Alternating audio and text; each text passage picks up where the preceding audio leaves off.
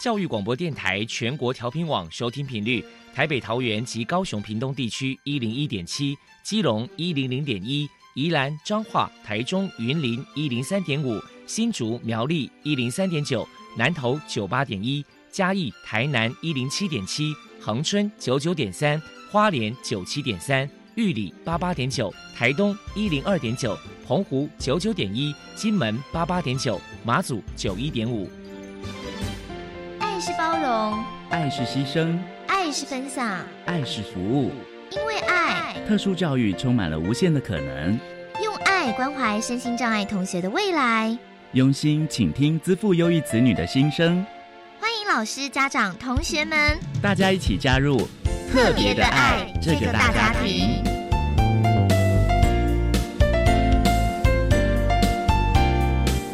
本节目由教育部学生事务及特殊教育司指导，国立教育广播电台监制。欢迎收听。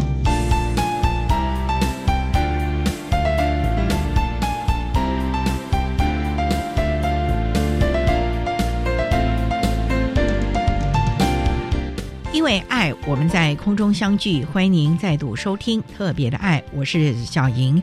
这个节目在每个星期六和星期天的十六点零五分到十七点播出。在今天节目中，将为您安排三个部分。首先，在“爱的小百科”单元里头，波波将为你安排超级发电机单元，为您邀请中华民国小胖威力病友关怀协会的理事长蔡丽萍蔡医师，为大家说明小胖威力病友关怀协会的相关服务，希望提供家长、老师可以做个参考了。另外，今天的主题专访为你安排的是“爱的搜寻引擎”，为你邀请国立阳明交通大学资源教室的刘荣姿辅导老师，以及国立阳明交通大学生命医学资讯研究所的林玉成同学，为大家分享虽然辛苦，但我成功了。谈身体病弱学生的学习心路以及分享，希望提供家长、老师可以做个参考。节目最后为您安排的是“爱的加油站”，为您邀请台北市立启明学校的洪千惠老师为大家加油打气了。好，那么开始为您进行今天特别的爱第一部分，由波波为大家安排超级发电机单元。超级发电机，亲爱的家长朋友，您知道有哪些地方可以整合孩子该享有的权利与资源吗？不论你在哪里，快到发电机的保护网里。特殊教育往往相连，紧紧照顾你，一同关心身心障碍孩子的成长。Hello，大家好，我是 Bobo。今天的超级发电机，我们特别邀请到中华民国小胖威力病友关怀协会的理事长蔡丽萍医师来跟大家介绍一下协会的相关服务。首先，我们先请蔡医师来跟大家介绍一下什么是小胖威力症。小胖威地症，它是一个先天性的染色体的疾病，它是在第十五号染色体由父亲来的那一段发生的一些状况，那导致这些孩子是一个先天性的一个疾病，发生率其实很低，大概在一万分之一以下，所以我们认定这是一个罕见疾病。这样的孩子虽然说小胖威力好像感觉都是胖胖的，但是其实很多的孩子在出生的时候都是很瘦，都不能吃，没有力气到不能吃东西。但是慢慢慢慢随着时间的变化，他开始力气慢慢的恢复的时候，等到大概两岁以后，他就开始对食物的这种兴趣就越来越多了，以至于他到后来变成是对食物的需求无度，然后就开始变胖。所以早期不知道是这个疾病的，就不知道怎么带领，就觉得孩子莫名其妙的发胖。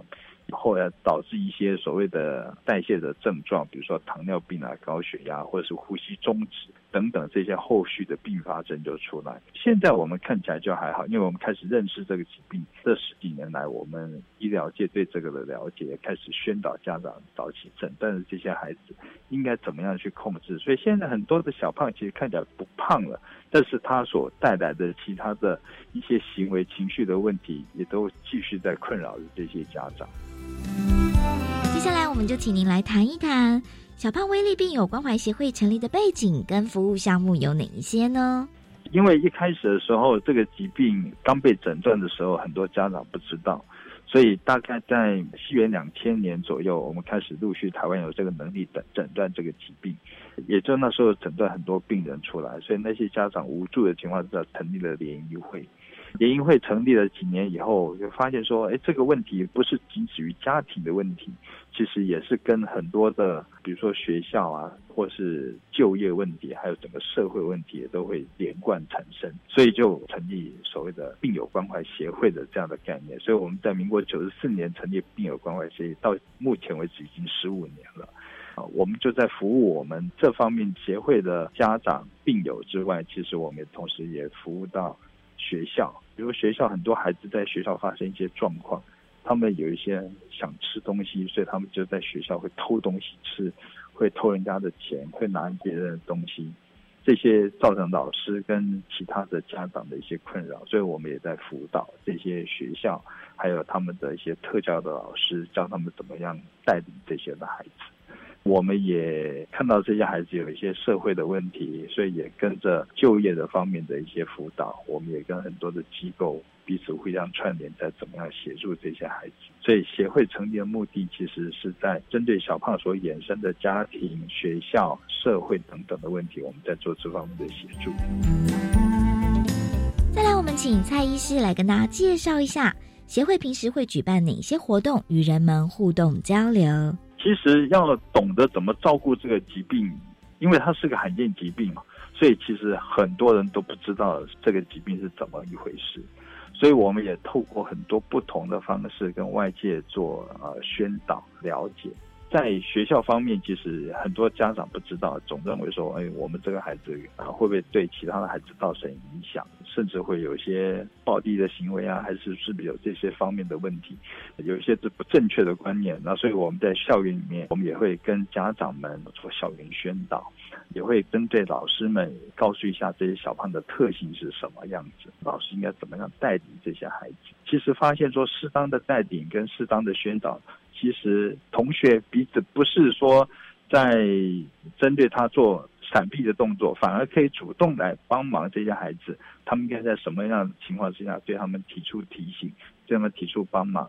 那老师也更知道怎么样带领这些孩子。所以在学校的环境，我们有做这样方面的一个宣导。那整个对于社会上来讲，其实我们也陆续透过很多的方式，比如说很多义卖的表演啊。甚至我们办理路跑活动，跟很多的企业界结合，做一些宣导，让大家都知道说小胖到底是一个什么样的疾病。除了说让大家更认识小胖之外，也知道小胖的一些困扰，也能够帮助小胖。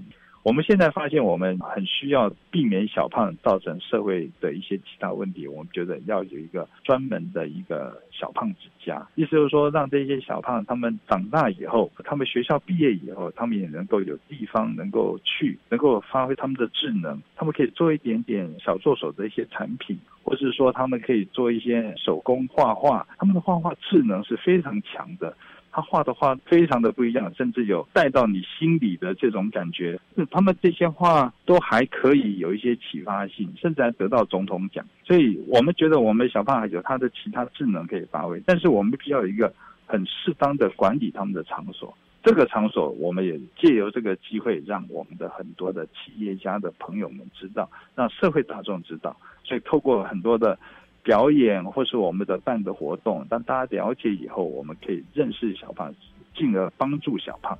所以这是我们透过很多不同的活动方式，比如园游会啊，或是路跑，或是我们办理一些快闪的活动等等，我们都陆续都办过，让社会大众更认识我们的小胖。小胖威力病友关怀协会在新的一年当中有哪一些计划呢？我们请蔡医师来介绍说明。我们。一直在觉得说，我们虽然做了那么多的动作以后，但是整个社会毕竟对小胖的认识不是每个人都能够了解，所以我们协会也希望说，呃，接下来能够办理一些像研讨会的方式，跟大家彼此做交流。这种研讨算是专家方面的研讨，所以我们会跟特教老师啊、社服的工作人员啊。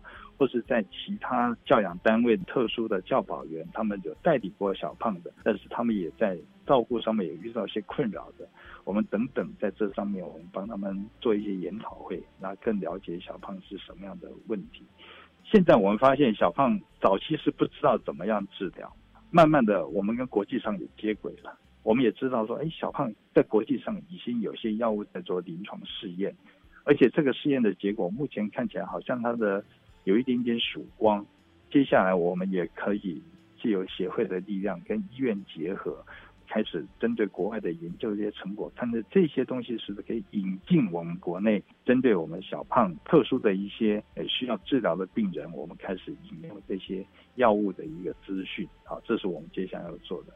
那我们也发现，我们的孩子其实在不同年龄层有不同的问题，不光是孩子的问题，同时他的手足也是一个问题。如果我有一个兄弟姐妹他是小胖，我应该怎么样跟我的小胖的兄弟姐妹相处？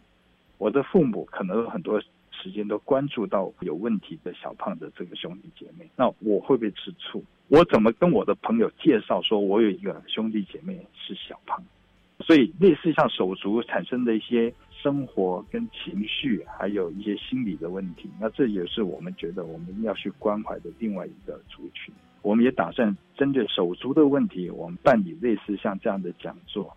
让手足不会成为小胖的心理的负担，同时更能够进一步在家就近能够长时间扮演小胖的一个陪伴者。最后，蔡医师，您这边还有什么样的话想要传达的呢？小胖威力是一个先天性的罕见疾病。这样的疾病，随着我们协会慢慢的推广，希望大家认识之余，我们也希望说，接下来大家好好针对小胖的问题得到处理解决。目前的照顾是一个维持的动作，但是这样的维持是一个非常重要性。为什么？因为接下来治疗的药物就要出现了。我们只有维持这些孩子的生活跟心理的各方面的健全，我们才有机会等到药物来帮助我们。看到一个更明亮的明天。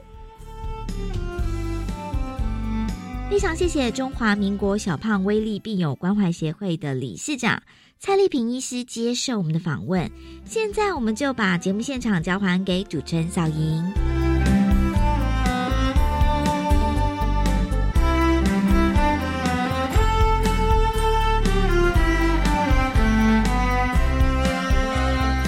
谢谢中华民国小胖威力病友关怀协会的理事长蔡丽萍医师以及波波为大家介绍了小胖威力病友关怀协会的相关服务，希望提供家长、老师可以做参考。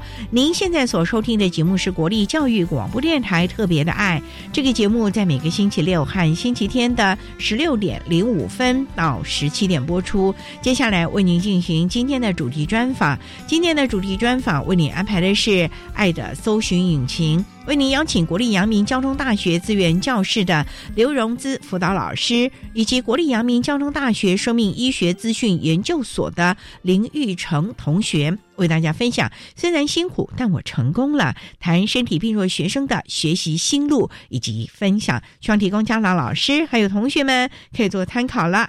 好，那么开始为您进行今天特别爱的主题专访，《爱的搜寻引擎》。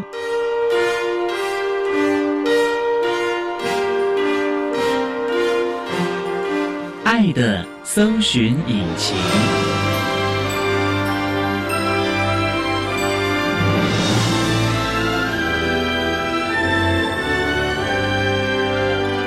今天为大家邀请到两位，第一位呢是国立阳明交通大学资源教室的辅导老师刘荣姿刘老师，老师您好，主持人好，各位听众大家好。第二位呢是国立阳明交通大学生物医学资讯研究所的林玉成同学，玉成你好，主持人好，听众好。今天啊特别邀请两位为大家来分享，虽然辛苦，但我成功了谈身体病弱学生学习及辅导支持服务的经验。那我们刚才介绍的是国立阳明交通大学，请问？这个是一个很特别了哦，跟交大合并了嘛？对，我们在一百一十年的二月一号合并，还是各自独立了吧？在台北校区这个部分，还是以我们医学院为主，医学院为主啊。交大那边还是以人文科学为主了，对，工学的。好了，那我们还是以阳明为主了啊。阳明大学在什么地方啊？这个很有名的医学院呢。我们阳明大学是在北投区七里岸的山上，前身是国立阳明医学院，创立于民国六十四年。我们有七个大学院：医学院、牙医学院、护理学院、生物医学及工程学院、生命科学院、人文学院。最新成立的是药物科学院。那我们大学部不包含不分系的同学，总共有四个系，全校学生是四千八百五十一，跟交通大学合并之后会有一万六千人。那其实也不小嘞，四千多。可是就像你讲，在那个半山腰上，校园大吗？校园还蛮大的，我们学校是从山下一路沿着山改。玉成，我想请教了，每天上学啊，会不会很辛苦啊？爬那个山啊？以我状况来说，我的宿舍呢是住在半山腰，我的系所比较幸运的是，我的办公室或者实验室其实是在平面。所以基本上我只要下山就好。哦，下山。可是你回去的时候还要上山呐？下山难还是上山难？嗯，上山难。不过大家都会骑机车啦，所以都蛮方便的。那你有骑机车吗？有有有。要注意交通安全哦。今天来你是骑车来吗？对，我今天骑车来。路还熟哈？啊，还熟。哎，那玉成自己说哈，你的身体的状况是？我的身体状况是我有个罕见疾病叫法布瑞氏症，是一个。基因出了问题，让身体的一个酵素不能被制造，身体里面的代谢物在代谢的时候就不能被代谢掉，就会累积在细胞里面，就会造成器官啊、细胞等等的病变，主要会影响神经。心脏及肾脏等等，所以你经常要靠药物把它排出去吗？还是靠喝水？这个的话，治疗是用酵素的方式，就是我们补充我缺少的那个酵素。哦，那每两周去医院补充一次，两个礼拜要去一次哦。对，两个礼拜要去一次。那你身上不就一堆针孔了？对，我手上蛮多针孔的。几岁发现的？嗯，十四岁。到现在，现在几岁？偷一下。十五。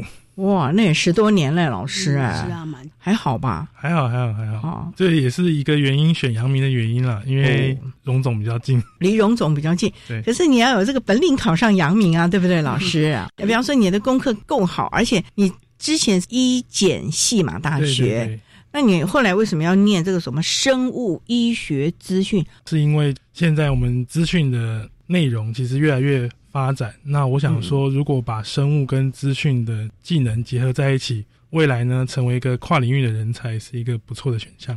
也就是把这个医师检验跟生物资讯做研究嘛，做实验。是，那你不是得天天窝在实验室里了？也没有了，我们研究所大部分都是写程式嘛，比较偏向就是做没有水的实验。没有水的实验，对对对，因为生物实验基本上都有水，我们就会叫它 wet lab。那我们的话就是 dry lab。好高深哎，老师啊！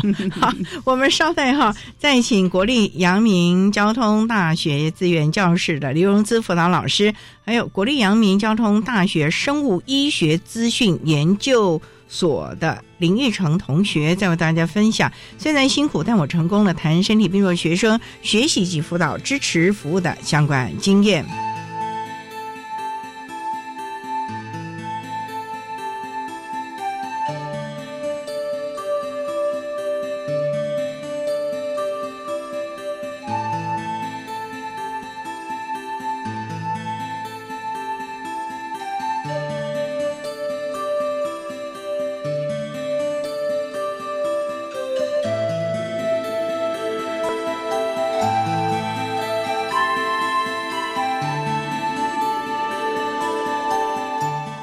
电台欢迎收听《特别的爱》。在今天节目中，为您邀请国立阳明交通大学资源教室的刘荣姿辅导老师，老师也是获得了一百零九年优良特殊教人员荣耀。那另外呢，我们也邀请了国立阳明交通大学生物医学资讯研究所的林玉成同学，为大家分享虽然辛苦，但我成功了，谈身体病弱学生学习及辅导支持服务的经验。那刚才啊，两位为大家简单的谈到了一些相关的资讯。那想请教刘老师啊，阳明大学大概有多少身体病弱的孩子啊？因为你之前说又有什么肾脏的啦，又有什么蛮多的。前几年你也来分享过有心脏的问题的，好像身体病弱学生比较多，是因为本身是医学大学，所以在这个部分对同学的服务会比较周到吗？其实我们目前是有十五个特教学生，那我收过的学生这些类别里面，就心脏病、肾衰竭、糖尿病的学生都有。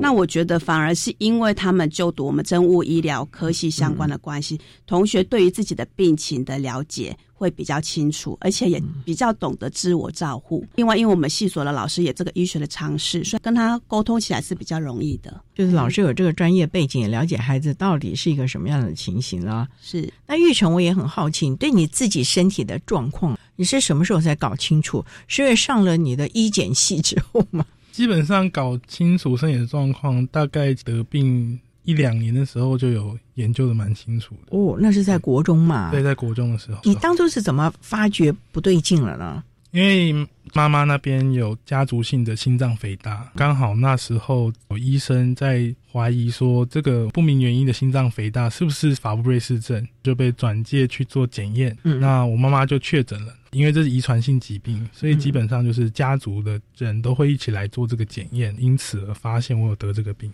所以。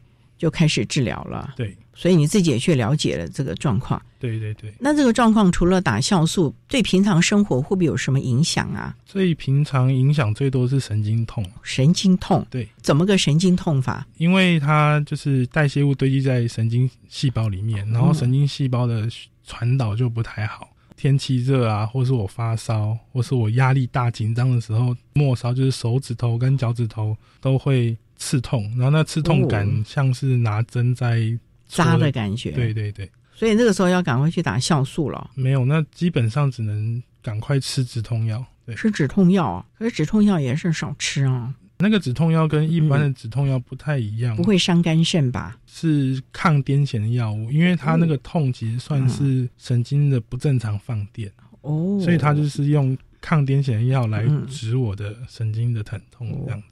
不过应该对你日常生活不会有什么太大影响了吧？严重的时候，我可能会躺在床上不想动，因为很痛不舒服，所以偶尔所以要请假。老师，那像这种情形哦，他一进来的时候，你们就了解了吧？因为他大学不是阳明交通大学啊，他是别的学校的。那当初新生的时候，你们就了解他的状况了吧？当初长庚大学的资源教师在系统里面把他的资料转衔过来给我们，了解他的资料之后，我就邀请玉成来我们学校来资源教师聊聊，认识一下。因为我们学校沿着山坡盖，所以他不能够住那种山上的宿舍，爬山太热会比较累，对他是不利的。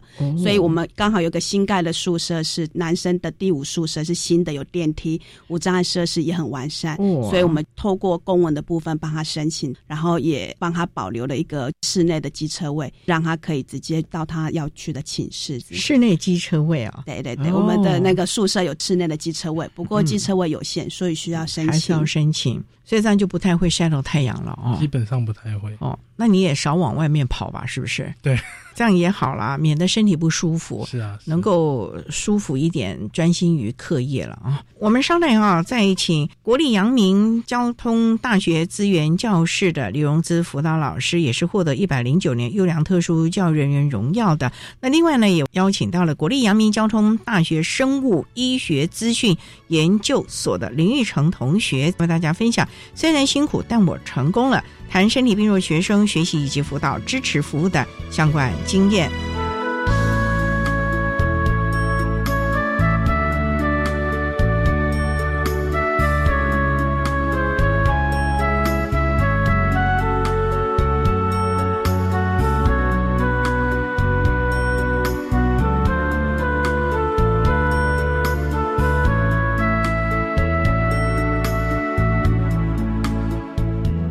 我是一百一十学年度身心障碍学生升学大专校院真试的承办学校国立中央大学的招生组组长周宏伟，在这里跟大家说明一百一十学年度的身心障碍学生的一些重要的时程。学科考试的时间是在三月十九号的礼拜五到三月二十一号的礼拜天，数科考试的时间是三月二十二号的礼拜一。那准考证上同步也会有显示人的特殊需求辅具的审查结果，请大家注意准考证上。大家如果有任何的问题，都欢迎随时打电话到国立中央大学的招生组，电话是零三四二二七一五一，分机是五七一四八到五七一五零。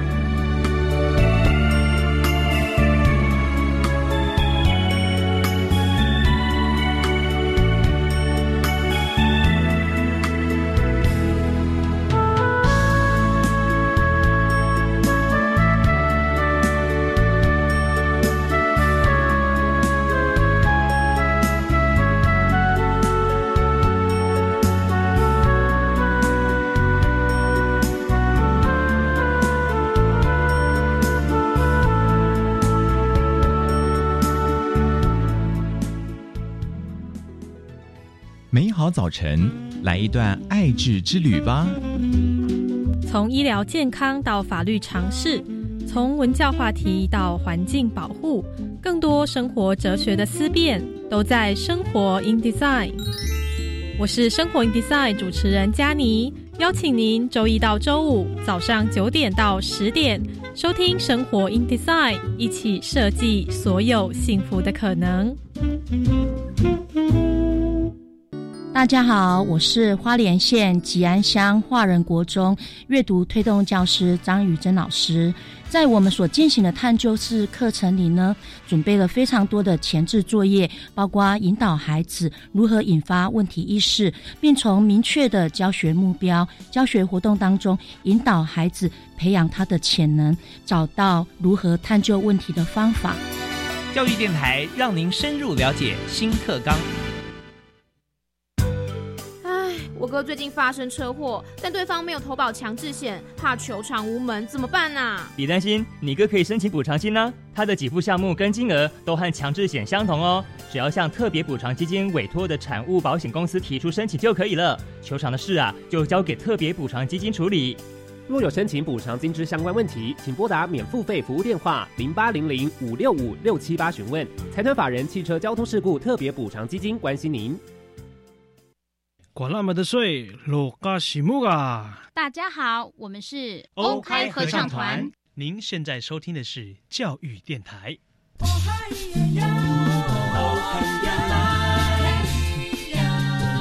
教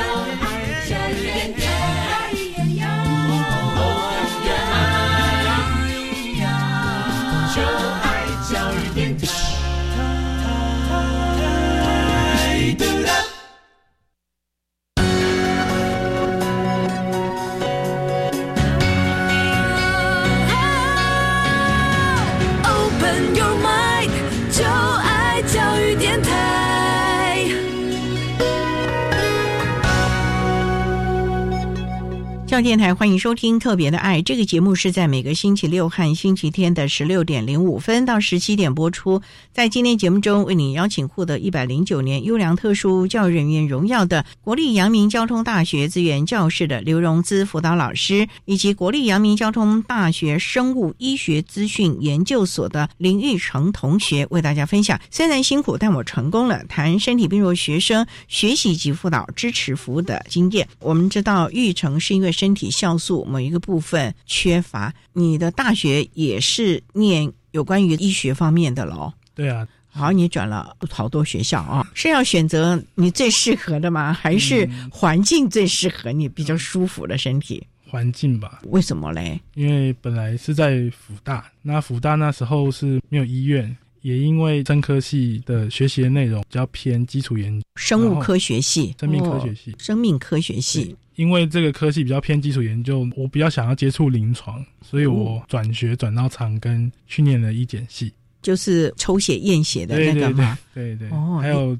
新冠肺炎也是一检师在验的，也是一检师在验啊。对，是的。那你不怕被感染吗？呃，只要做好防护措施，基本上都很安全。这个是基本的素养，先保护好自己，才能服务别人。是的，是的。长庚不是也在半山腰吗？是啊，是啊。那不是挺麻烦的吗？一样骑机车嘛。哦，也是骑机车哦。对对对。你家住新竹嘛？对，我家住。那你通勤？没有，就住宿舍。还好，不然我以为你每天骑机车从新竹 走纵贯公路到长庚。哎呀，那也太辛苦了啊！对啊，对。所以就住长庚的。是的，是的。在长庚的时候，资源教授有给你什么服务？基本上就是跟老师沟通有关请假的问题，跟成绩或是考试、住宿跟交通的安排这四点为主要。像身体的状况啊，长庚的老师也都知道嘛。那你考试平量还要有特别吗？是要在冷气房里考吗？基本上都是在冷气房里面考了。考试的时候比较像是我可能那一段时间要被要求去医院检查，或是怎么样的时候，可能会冲突的时候，这方面需要特别做处理。那这就是请病假了嘛？因为医生一定会开请假单给你啊。基本上我只要事先跟老师讲，然后有检验的相关记录，基本上请假都没有什么大问题。哦，所以在这个部分大家也都了解你的状况。是的，是的。那还有什么是也需要学校协助的呢？你不需要课后辅导了吧？不太需要，不太。对啊，对啊，因为很多资源校数日的孩子们可能在课业上听的这个问题啊等等的，所以你在课业上是不需要太大的协助了。是的，是的，自己也会要求自己，会会会。老师他很用功吧？嗯，蛮用功的，而且他之前也代表法波弱视症的学会到国外别的学会进行交流，所以英文也很好。哇！还要到国外交流，那你的身体可以吗？短期就是两周以内的出国，基本上都是可以的。可是我知道研究说常常要出国发表，哎，我目前的话还没有出去，还好啦，还好还好，尽量都还是国内发表了。对啊，对。可是既然已经是研究生了，可能常常要发表很多东西，参加很多研讨会啊。基本上都是帮忙教授，帮忙老师。对对。那你这个科系？未来也是要走比较研究的路线咯，写程式咯。写程式的部分不是那么直接的写软体，比较大程度是在做一些生物资讯的大数据的分析。哇，大数据也很夯哎！那个大数据跟大家认知的大数据可能有一点落差，有一点落差。对对对，哦，我们指的大数据是它的资料可能一次就一两百 GB。我指的大数据这种。大量的数据不是我们常知道说大家的 GPS 的定位记录啊，或者消费习惯这些数据，原因是比较那种生物技术那个哇，这也是非常专业的咯。嗯嗯，目前课业还可以吧？在阳明硕一的话，已经把所有必须的学分都修完了，所以硕二都是在论文跟进度报告。这么快你就修完了？老师他是不是卯了劲的在那边修课啊？还是请他量力而为啦？玉成觉得说他这个部分都还可以负担，指导教授也同意的状况之下，他的课程都修完，然后硕二专心的进行研究，这样也好吧？可以专心的就你的论文题目做相关研究。你大概准备要念多久啊？你这个硕士跟一般人一样，打算只念两年。哇，那很拼哎！你今年二年级了？对，今年刚升二年级。哦，那很拼很拼了哦。那我们资源教师有没有提供你相关的支持服务呢？主要支持的部分就是我的刚刚提到的我的住宿的问题，及我请假的弹性的这个处理方案。可是你不是只要有那个检验报告，学校就准了吗？基本上我会尽量把课程排开啦，就是我治疗的时间可能会是。下午或是晚上的部分，就是没课的时候。对对对对，偶尔医生要求我去检查的时候，才会撞到上课的时间或者考试的时候。对，他到底要你检查什么？你不是就打那个酵素就好了吗？偶尔配合他们做一些研究案啊，然后因为我就是个案的嘛，就是台湾的个案，所以有时候要去做什么听力检查、心脏超音波啊，然后心脏的核磁共振啊，那都要花掉不少时间。你愿意啊？愿意啊，就是贡献一下这方面的研究嘛。也希望就是说，哎，有没有什么新药或者这些治疗的方法，帮助未来类似像你这样症状的朋友们、病友们？是的，是的，也蛮伟大的，愿意把自己贡献出去做相关的研究，帮助更多的人。是啊，真的是很可爱的孩子啊！好，我们稍待啊，再请获得一百零九年优良特殊教育人员荣耀的国立阳明交通大学资源教室的刘荣姿辅导老师，以及国立阳明交通大学生物医学资讯研究所的林玉成同学，再为大家分享虽然辛苦，但我成功了，谈身体病弱学生学习及辅导支持服务的相关经验。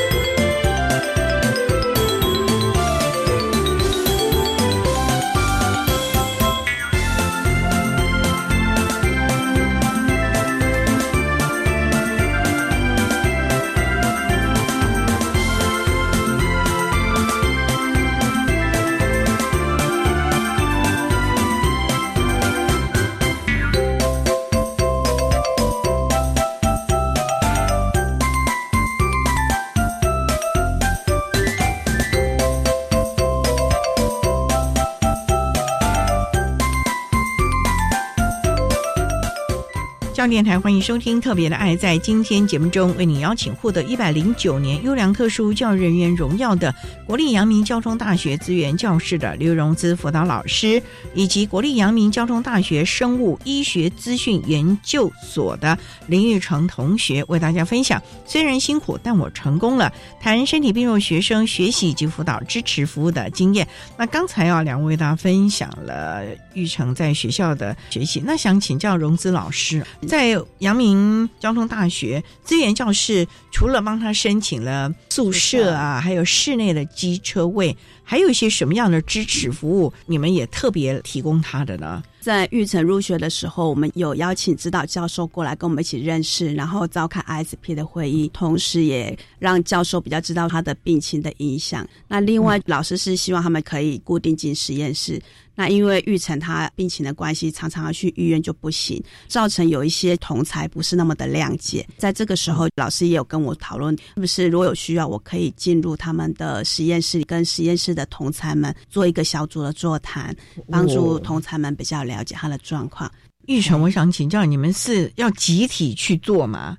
不是单打独斗啊？基本上就是。要求我们每天固定的去实验室，就好像上班一样这样子。哦，因为我们教授希望借此习惯上班的模式，两年后出去工作可以很快速的就适应未来上班的，而不是还像学生一样有课才去。对对，就已经希望你是一个上班族，而且是真正在研究室独立研究的一位学者专家了。不敢这么说，就是工作者这样子。哦，要养成那个习惯了。是是是，其他同学也会看到吗？基本。上，我们的实验室是一大间的办公室，一大间的办公室。对，所有实验室的学生都会在那一大间办公室里面，会有不同的座位给大家坐。所以同实验室的人大部分都坐在一起，所以他们就会看到说：“哎，我怎么今天没有来啊？或者是我今天比较晚来之类的。”因为有时候身体不舒服啊，就瘫在床上了。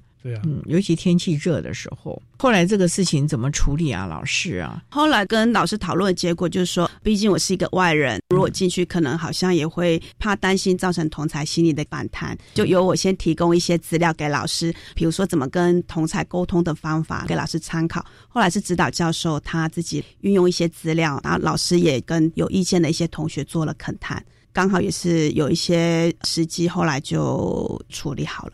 后来玉琼不会再有困扰了吧？对啊，因为他们会不会摆脸色给你看？也没有到那么严重啊，就可能会稍微说一下话，说你怎么昨天没有来这样子。哦，就是心有不平，觉得老师都说了，你怎么可以特权不来了？也有点状况是说。我不来，然后老师也没有说话，怎么样？所以可能觉得说我可能有什么特权之类的。那个时候都不知道你的身体有这种状况，比较不那么清楚。是你刚开始不愿意让同学知道吗？不是，我觉得是没有机会跟他们说了。我是蛮愿意让人家知道的，因为愿意让人家知道的好处是，比如说我今天如果不舒服，或是我有需要去医院的时候，他可以知道我需要什么，然后可以帮助我送我去医院，叫个车啊，或者是干脆陪同你去了。对对对，其实你本身是还蛮乐观的，愿意让同学知道你需要些什么。是的。所以老师啊，我觉得像玉成这样的一个观念是很好的，因为我们很多的特小学生、声音障碍学生啊，隐瞒不愿意让同学知道他的情形，造成了同台误解，甚至有时候没有办法去处理的时候，再来所谓的亡羊补牢，有的时候其实那效果不是很好，彼此之间的摩擦和误会已经开始了嘛。是在你过去的辅导的个案当中，你是不是也期望就是说同学能够早早把状况跟？班上同学说，甚至于跟老师授课的教授啊说明白，免得后续发生，例如说报告啊、评量啊，或者是同学分组的时候呢，会有一些不愉快的事情。对，的确，我之前是服务于世新大学，当时有遇过一个癫痫的学生。那因为癫痫，他随时都有可能会发作，大发作的时候就会倒在地上，口吐白沫，这是所谓的大发作。那也有一些小发作，他就是会突然间失神，可是，在那段失神发作的时间，他是。不知道对方跟他说了什么，嗯，那就会造成一些误会。所以，我们是会同保健组的护理师一起入班，跟同学宣导，当这同学癫痫发作的时候，你怎么样给他做一些急救的措施？比如说平躺在地上，然后解开他束缚的一些衣服，让他头侧一边，让口吐的白沫可以流出来，免得噎到了。还有，千万不要把手伸进去让他咬，那是错误的示范，说怕他咬到手指头。不是，我们不是都认为说怕咬到舌头没？对，可是其实是不需要给他汤匙啊，或怕他咬到，其实让他自然的侧边让口水流出来就可以了。哎，这个卫教资讯还真的要大力宣导，不然我们过去都错误的观念了啊！是啊，是啊。所以其实资源教室就站在一个辅导沟通的立场，支持服务的立场，帮孩子们先去处理一些可能他觉得不好意思，或者是觉得有点挚爱难行的部分了。是，不过在这个部分，因为现在各自法的关系，我们也都还是要征求学生的同意，还同意，还有家长哦，对，还有家长的同意啊。对啊，这点也是非常重要的。玉成，我想请教啊，那像你在学校这些情形，爸爸妈妈他们支持吗？会不会你不要念了，或者是等等的情形呢？基本上他们都蛮支持我做的事情，然后也不会对我干涉太多。他们觉得只要说我可以维持。健康就可以了，基本上不会有太多的意见。他们不会认为说家住新竹，新竹也有很多学校啊。以你的成绩，那你干嘛非要跑到当初的什么辅大啦、长庚啊，现在又跑到阳明交通了？会选北部的台北学校的原因，是因为我治疗其实是在台北荣总，从小就从新竹、台北这样子两个礼拜跑一次。后来是希望说念大学的时候。可以离医院近一点，然后也方便做治疗，所以才选了台北这些学校。也考量到这个现实的问题了。好，那我们稍待啊，再请获得一百零九年优良特殊教育人员荣耀的国立阳明交通大学资源教室的刘荣姿辅导老师，以及国立阳明交通大学生物医学资讯研究所的林玉成同学，再为大家分享。虽然辛苦，但我成功了。谈身体病弱学生学习及辅导支持服。服务的相关经验。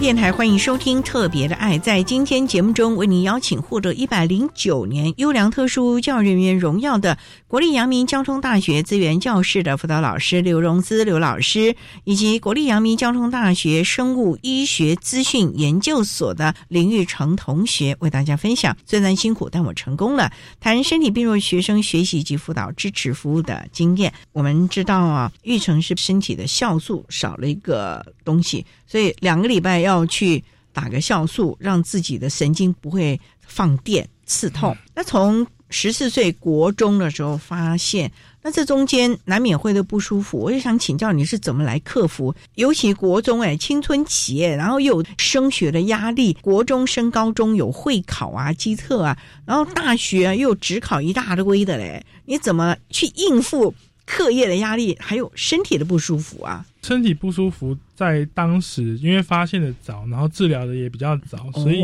那时候的症状还没有那么的严重，所以对于学习上的影响也没有那么大。在压力的方面，我觉得不需要那么的大，因为太多的压力也会让自己的状况更不好。课业跟健康的自己要找到一个平衡点，也不要说我为了要追求成绩很好，然后但是你的身体就跟着不好。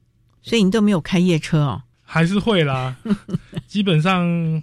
正常的学生该开夜车的还是会开夜车，因为必要的嘛。可是自己就很注重自己的生活了啊。是是是，因为有时候就会开夜车开到说哦我不行了，我觉得累了，我就不念了，因为再念下去也不会比较好，所以我宁愿让自己去休息。所以老师他是这种自我认知蛮好的孩子了。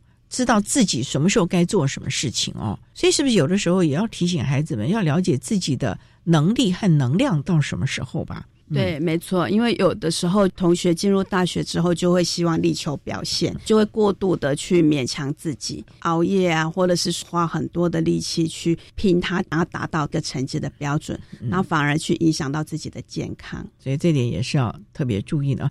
不过老师这么多年辅导，你认为像身体病弱的孩子？他的家长应该有什么样的个心态啊？可能会有医疗上啊，或者是健康上的顾虑了。可是家长还是要放手吧，不然孩子也没办法安心的在学校学习，家长他也没办法好好的工作了。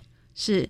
我觉得在前端高中要选择大学科系的时候，就要慎重的去考量要就读的科系跟身体的状况适合的程度，并不是说以成绩为一切的考量，就是说哦，我成绩很高，非常好，我就来选择医学系、牙医系。还是要考量身体是不是能够负荷的一个问题。当然，就是说也不是要把自己好像显得很特殊，什么事情都不能做。我觉得能够量力而为，然后是自己孩子的情况去选择他合适的科系，这是很重要的。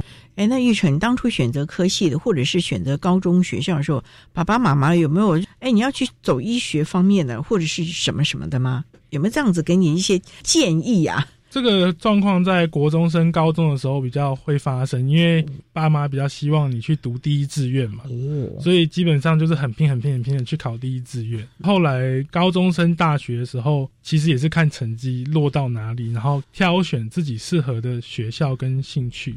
所以啊。这么多年了，从国中、高中、大学，现在研究所，你认为哈，像我们声音障碍的孩子，或者是身体病弱的孩子，应该有一个什么样的观念和态度？像你这样子，能够功课和身体都能兼顾呢？我觉得第一点是不要把自己标签化了。虽然你很特别，但是你其实也跟正常的其他人一样，可以有梦想，可以有努力的目标去追求你所要的。你的梦想是什么？我的梦想大概是找一份好工作、结婚生小孩吧。这是大部分人的交女朋友了没有？还没有，还没有哦。你要等到学成了之后再开始交，是不是？不好意思，还脸红哎，老师。所以现阶段还是先把身体顾好，学业也完成，这才是你最重要。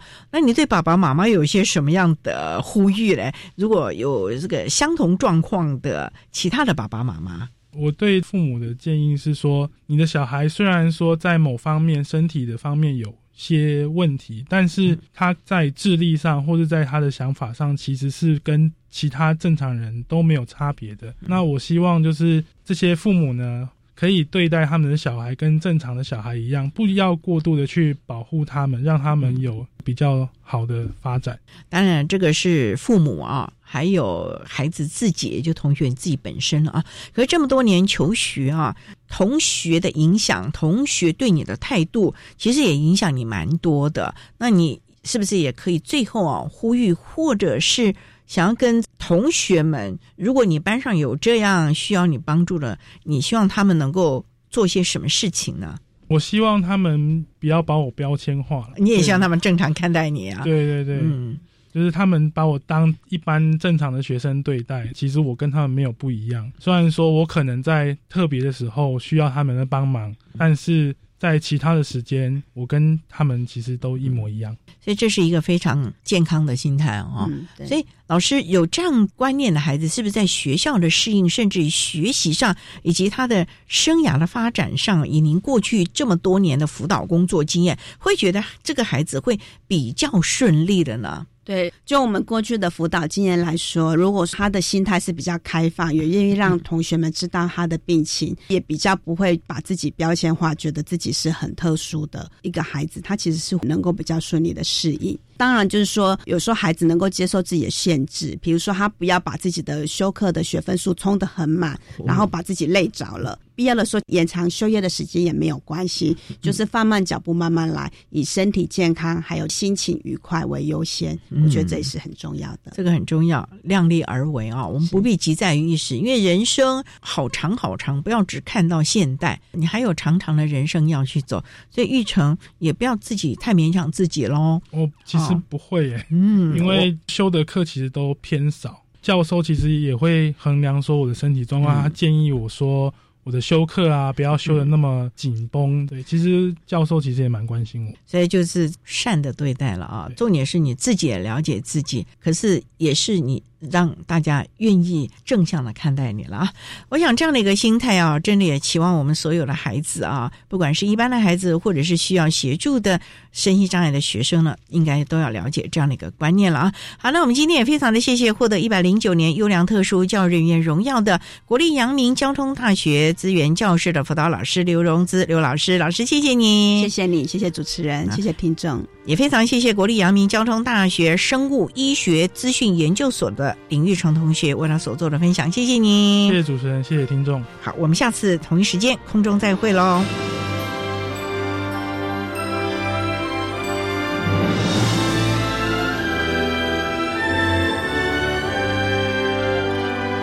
谢谢国立阳明交通大学生命医学资讯研究所的林玉成同学，以及国立阳明交通大学资源教室的刘荣姿辅导老师，为大家分享了身体病弱学生的学习心路以及分享，希望提供家长老师可以做参考。您现在所收听的节目是国立教育广播电台特别的爱节目，最后为你安排的是。爱的加油站，为您邀请台北市立启明学校的洪千惠老师为大家加油打气喽。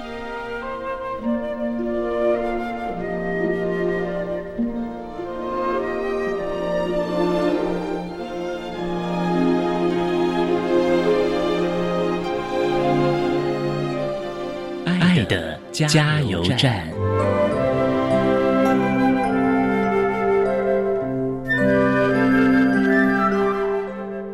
我是台北市立启明学校的洪千惠老师，针对教师和家长有几点建议。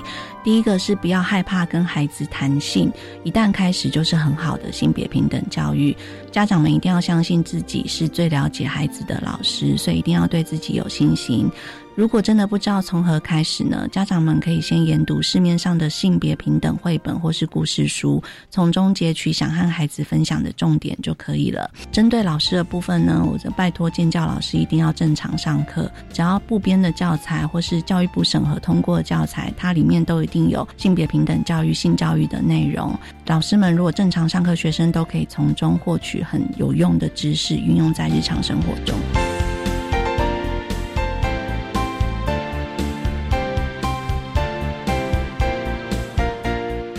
今天节目就为您进行到这了，感谢您的收听。在下个星期节目中，为您邀请获得一百零九年优良特殊教育人员荣耀的台北市立天母国民中学资源班的黄启娥老师，为大家说明寻觅最优势的学习策略及技巧，谈国中教育阶段学习障碍学生学习的策略以及亲师互动的相关经验，希望提供家长、老师还有同学们可以做个参考喽。